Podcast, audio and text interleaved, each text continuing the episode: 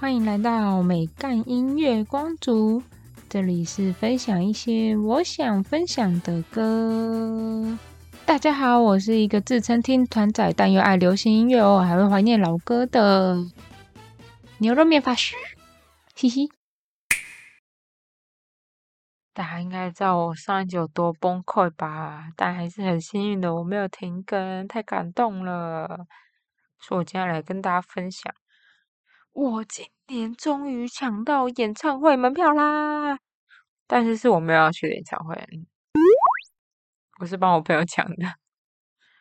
我抢到 CoPlay 的啦！虽然我没有要去，但我必须要多多做善事。嗯。因为之后呢，我看到了很多人要开演唱会，例如那个米先生，或是那个米先生，为了要去看米先生，我必须要好好积的，嗯，才有办法抢到票。我不能再没有看到演唱会了，太痛苦了。然后今天这集呢，我要趁热度，乘胜追击。音乐的颁奖典礼的最高殿堂是谁？噔噔噔噔，当然是金曲奖啦。对，以前呢，我其实是一个社会冷漠的人，选举大概都前一周才会知道。然后三金呢，我通常也都是看到新闻说谁谁得奖了，才知道哦，原来是今天呐。然后那种运动赛事呢，我除了棒球以外，就是完全不在乎。但以前是以前，现在是现在。为了节目，而不是，就是我们势必要关心一下这个社会嘛。嗯，所以呢，我这次会针对五个奖做介绍，会先介绍最佳新人奖，然后最佳乐团奖、最佳华语男歌手、最佳华语女歌手，就是这四个奖呢，我会介绍我喜欢的歌手，跟会带到我预估或是我觉得有可能谁会得奖这样。毕竟我觉得喜欢跟预估本来就不一定会一样嘛。我做这第我做这十七集的经验，尤其是八年级生，然后我都会讲说，哦，当初入围的有哪些人啊？然后结果都会讲通常都是我比较不熟，或是我比较没听过的。对，而且再加上这个节目呢，就是今年才开始，所以大部分的歌就是都没有介绍过，可以趁机来分享一下我去年很喜欢的歌。所以呢，那个预测得奖者就是是个小事，反正我也不是是什么评审，你知道，我只是个路人。对，其实主要呢是要来根据这些入围的人来分享我去年听到很喜欢的歌。然后我这次发现呢，维基百科居然其实有个分类会写说历届评审票选过程及讨论。就里面会写说，是根据了，比如说这个选是跟什么投了四轮啊才决定，或者一轮就决定，然后会写说是哪几个哪几个在挣扎，我觉得蛮有趣的。只是嗯，里面就是选择的标准都蛮叫笼统的，就看看就好。熊仔去年就是当评审嘛，那他那时候就有分享说，他终于能理解大家很常说入围即得奖是什么意思，因为光要入围就要花很多时间讨论。但是呢，这一集呢会分成上下两集，因为我写完稿之后发现，砰，太多了，我来不及再一浓缩成一集。看了这次入围的名单，也觉得也选出来太难了吧。不过越来越多乐团真的是很赞。第一个呢，我要来说的是最佳新人奖，入围的有。洪佩瑜，专辑名称是《明示》。没错，这个洪佩瑜呢，就是踮起脚尖爱的洪佩瑜。他虽然出道了有十年了，但这其实是他的第一张专辑。就洪佩瑜的声音呢，就蛮空灵的，然后他音域超广，就绝对是一个实力派歌手。他有一些歌曲的曲风，我觉得跟张惠妹蛮像的。她不但入围了最佳新人，她也入围了最佳女歌手，可见她的歌唱实力也是受到很大的认同。只是她这张专辑的音乐呢，完全是我罩门，就是很慢、很慢、非非常慢，但是它却会给人一种很安定的感觉。我我的罩门，那这张专辑的概念是象征人们的内心都会有个安全的地方，希望我们找到属于我们自己的名士。再第二个呢是 Lucy，这张专辑就叫 Lucy。嗯，我觉得 Lucy 的声音呢，她是一个非常清晰、非常舒服的女生。我觉得跟那个郑怡农一样，有同样的魅力。然后会不自觉想要一直单曲循环他的歌，而且 Lucy 她其实每次在接生的排行榜上面都待超久，尤其是她那个歌名是两个那个眼睛的表情符号，让人对她印象深刻。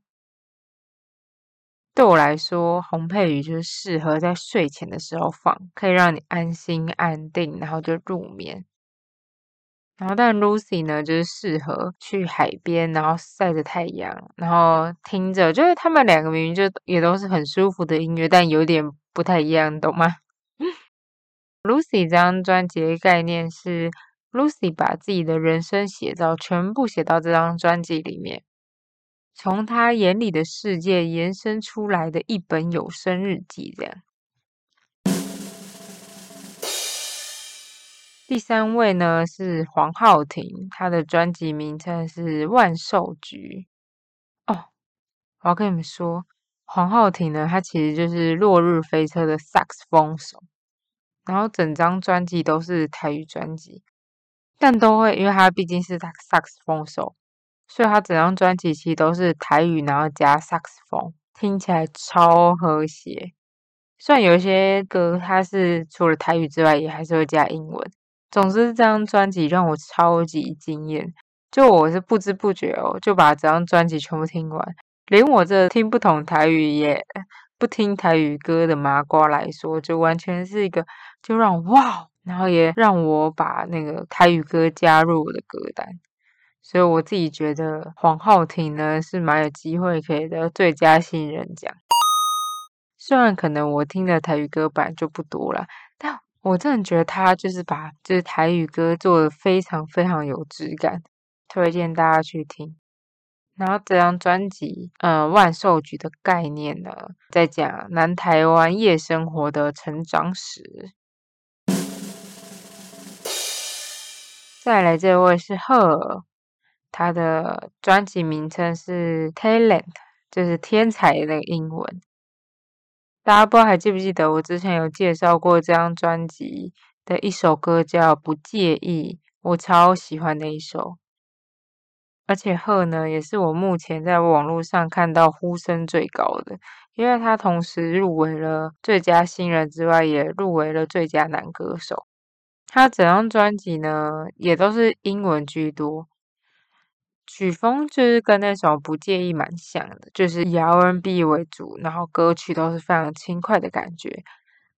再加上我觉得赫尔的声音非常有辨识度，他就是会有一种，就是有一种共鸣腔，你知道吗？就呃嗯，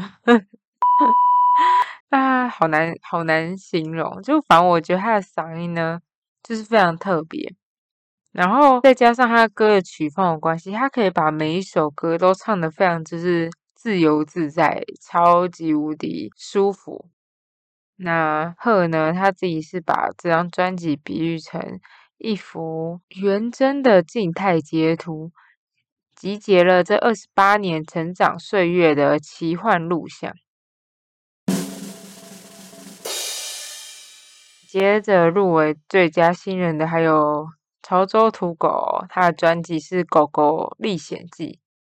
我从去年大港的时候就听过潮州土狗现场，加上身边人去 KTV 也会点叫五十元槟榔。台湾季呢，当然也是听了现场，然后再加上我前阵子去那个校校场，也有请潮州土狗去。我真的一直都听不太懂潮州土狗。但我还是很努力的听了这张专辑，听完我只能说，我还是真的不太懂。就大部分歌其实都没什么旋律，但它押韵的歌词是也真的都蛮好笑的。接着呢，这位是阿布斯塔纳比马，然后他的专辑名称是 Ups A B U S。然后他是一个原住民，然后这整张专辑呢都是用原住民语唱的。我觉得他整张专辑的曲风就很像阿玲在大虾时代二唱的那首歌，听了心情会很好的歌。就算他那首歌的歌词是比较低潮的，但他的曲风跟他唱的方式，就是会让人家觉得很开心。那这张专辑呢，是阿布斯他把他的日常、还有心情、还有感情放入这歌词创作中，然后用无畏的态度与歌声表达自己。最后一个入围最佳新人的呢，就是我想要介绍的芒果酱，他的专辑名称叫《新宝岛少年》。问号。是真的有个问号，嗯，必须说这个我当然是多少有点私心啦。芒果酱也是我这个这一些入围最佳新人里面我唯一听过专场的。我那时候还抢不到台北专场，还跑去新竹看。然后我也承认，我一开始的时候其实有点不喜欢他在现场互动，因为他最有名的那首歌就是给我钱嘛，然后就会一直叫大家丢钱上台。然后再加上，我也觉得他歌其实没什么特色啊。然后他后来又有跟温妮合作，我整个就觉得，嗯，很不像独立乐团的乐团。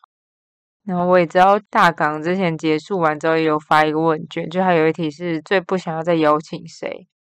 然后那 FB 社团里面超多人都在讲说，请拜托不要再就是邀请芒果酱了，巴拉巴拉之类的。但我真的必须说，芒果酱真的有一种魅力。虽然他唱歌不是什么特别好听，就也不是什么音域很广啊，什么曲风多厉害啊，对词啊什么的，就是一定有人比他们更好。但我觉得他们的魅力就是在于他们整个乐团的现场，尤其是那个主唱郭佐志，不管是他现场 talking，或是他在歌里面唱歌，又或者是你在 MV 里面看到他。他的讲话还有歌声都超级真诚，然后超级诚恳，甚至他 talking 就是最长，就是会害羞到，然后有点结巴结巴那样。然后一开始我去听他现场的时候，他也超爱在那边乱送礼物，然后还会要有叫大家有奖征答。然后唱阿基里斯的时候，他还会想办法升一台脚踏车，然后搬上台。然后我记得他好像在某一个音乐季的时候，他还给我现场打果汁。就他虽然歌曲，毕竟还是只有一张专辑嘛，他可能没办法唱那么多歌，但其他人可能是用什么 talking 什么，就是其他人会用一般聊天方式带过去。但我觉得芒果酱很猛，他都会有用自己独特的方式来表。然后我在有点被迫听了很多次之后，就突然有点懂。为什么大家会这么喜欢芒果酱？它会有一种很热血的感觉。虽然我其实已经老了，对对，嗯，芒果酱也老了。而且呢，认真听之后就觉得啊，除了还有上 KTV 那首《给我钱》之外，像他的《爱河》啊，还有《夏夜晚风》，其实认真来说，真的都蛮好听的。甚至我之前去露营的时候，然后我们就放了《夏夜晚风》，然后其他人有问说。哎，这什么歌啊？这首歌不错，嗯，有目共睹啦，大家不要偏见那么重。但我将要介绍这首歌呢，是一首我听到会哭的歌，而且就是有一阵子疯狂单曲循环，算是鼓励我好一阵子的歌，叫《Better Sweet》。这首歌的歌名呢，它其实是一间就是淡江附近的咖啡店，也就是芒果酱开始创团的地方。然后歌词其实就是在讲一个在追梦的人，但我真的是每次听到都都会很想哭，因为呢，我其实算是，呃，在大学的时候就听过郭佐志这个人，然后因为他那时候就在吉他社蛮好，嗯，然后后来才知道，其实他们是在二零一七年，就也就是毕业完后的那一年，他就创了芒果酱，然后他们其实也是一直熬到你知道二零一七，然后到二零二二。也是熬了五年，虽然刚刚的洪佩瑜就是十年才发一张专辑，也很也是很辛苦，对，但他们也是从二零一七年创立，然后到二零二二年才发第一张专辑。他已经从一个二十四岁，然后到二十八岁，诶，是这样算吗？五年，二十三岁，然后到二十八岁了，然后还要对着大家喊说：“我不要放弃。”就会让我觉得，对啊，他都觉得他不会放弃音乐，我怎么会觉得我该放弃呢？然后就是在低潮的时候听这首歌，就是真的会有给，就是曾经五月天带给我那种感觉，就你知道，像以前五月天的天使啊，温柔啊，就是会在你很低潮的时候，然后对你喊话的时候，你就会觉得，哦，有人在帮我加油那样。虽然他们常常自诩他们自己要成为天团，就五月天，然后被骂。然后我之前也看到，就是郭佐志在 FB 上面说，他好像是在某一次巡回的时候，然后他刚好家人过世，然后他就是打了很长一大长串，因为毕竟他在巡回，他那时候就没有办法回家。总之就是种种，就是开始认真认真看这个团之后呢，就开始对他们改观了。这一整张专辑呢，其实认真听完，就会有一种很像那个。那些年我们一起追的女孩，那种就是男生就是很屁呀，在那边就是明明就喜欢女主角，还在那边爱闹啊，然后很爱很爱讲干话，但他们却就是要怀抱着梦想。对，或许呢，很多人都觉得就是芒果酱是突然很红的，但他们其实也就是在没有什么成效的情况下，还是坚持了五年。我觉得这件事非常感人。所以呢，我今天就是要播给大家听芒果酱的《Better Sweet》。如果你刚好也在人生迷惘，很想放弃的话，就可以听听这首。我既然呢平常都自称听团仔，那我们肯定是要来聊聊最佳乐团奖啦。坦白说，我看到这名单的时候，我就想说，我死定了，我一定什么都讲不出来。必须说，入围的专辑呢，大部分都很像呃艺术品，或者应该是说它有更深层，很多都是有更深层之深层之深层的意义。没办法像我这种没什么音乐素养，也没什么文学素养的人去听，但我也是觉得蛮感动，就是有这么多类型的乐团在努力。那入围最佳乐团奖的人呢，有。声翔乐队专辑是《江湖卡夫卡》，嗯，他们是由林声祥组成的乐团。然后林声祥这个人呢，他获得了非常多的金曲奖或金钟奖的品项。其中呢，最有名的就是林声祥曾经他获得了最佳客语歌手跟最佳客语专辑这两个奖项，但他却说他不要这个金曲奖，因为他认为呢。金曲奖的主题是音乐，而不是族群语言。如果你是要强调那个族群平等的话，那为什么国语演唱者就是有分男女，原住民语跟客语却都没有男女呢？因此，他就是上台讲了一番话，然后他就拒领了，非常猛。那声响乐队呢，他的音乐大部分都是有台语跟客语。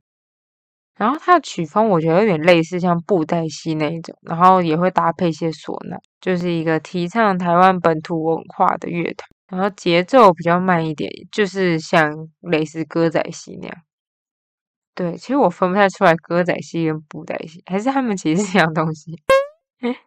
然后与其说这个是一个专辑，我觉得反而会给我一种很像原声带的，就是那种舞台剧原声带的感觉。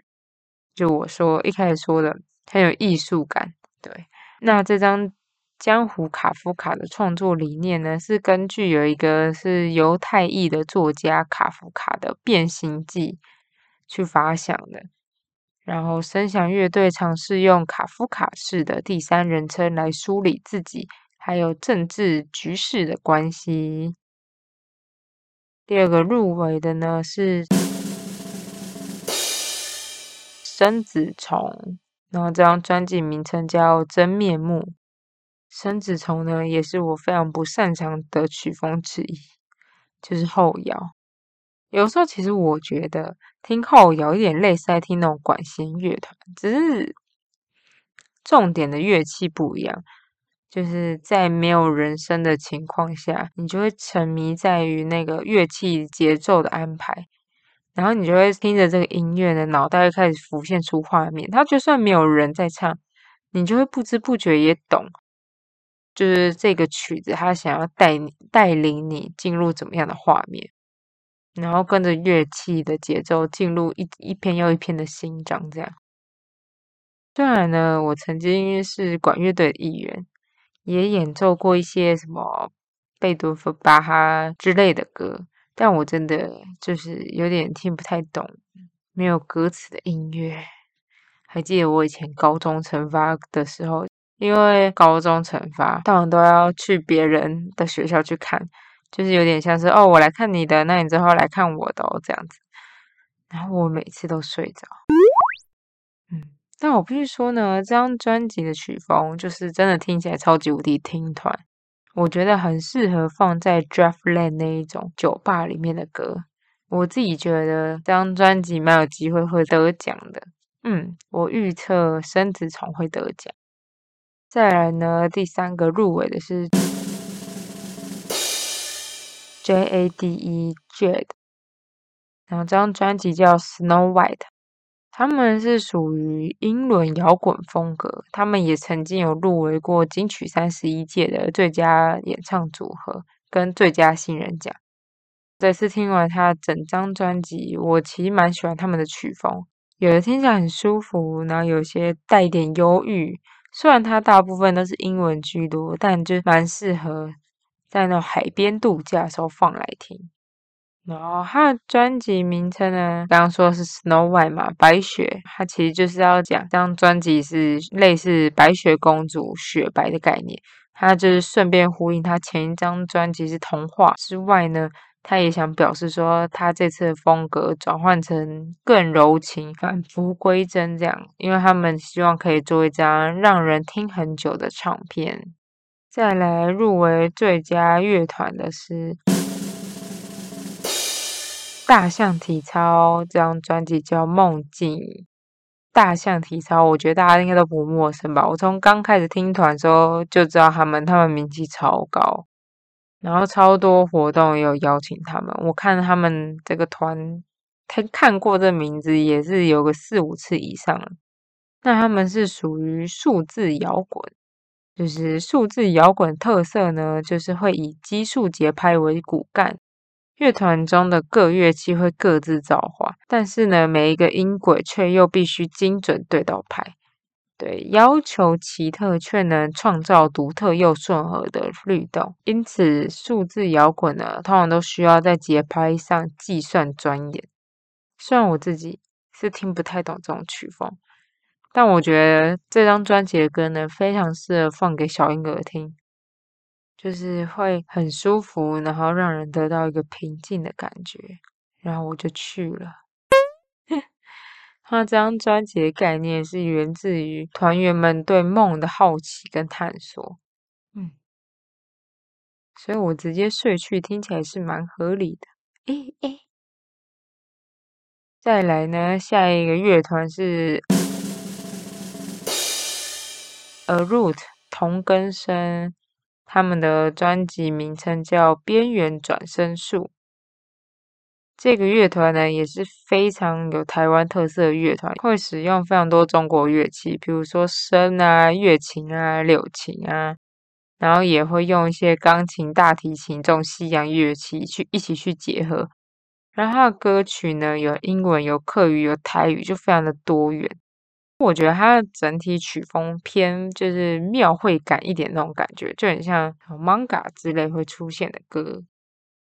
那他们这张专辑的概念呢，是以民间妖怪为主轴，因为大家都会觉得民间妖怪都是一个坏东西嘛，就是它被贴了很多负面的标签。但他们想为这件事情做平反。希望大家在送走好兄弟的同时呢，可以以新的角度去认识他们。再来呢，入围的是 Robot Swing，这张专辑呢叫做 System Booting。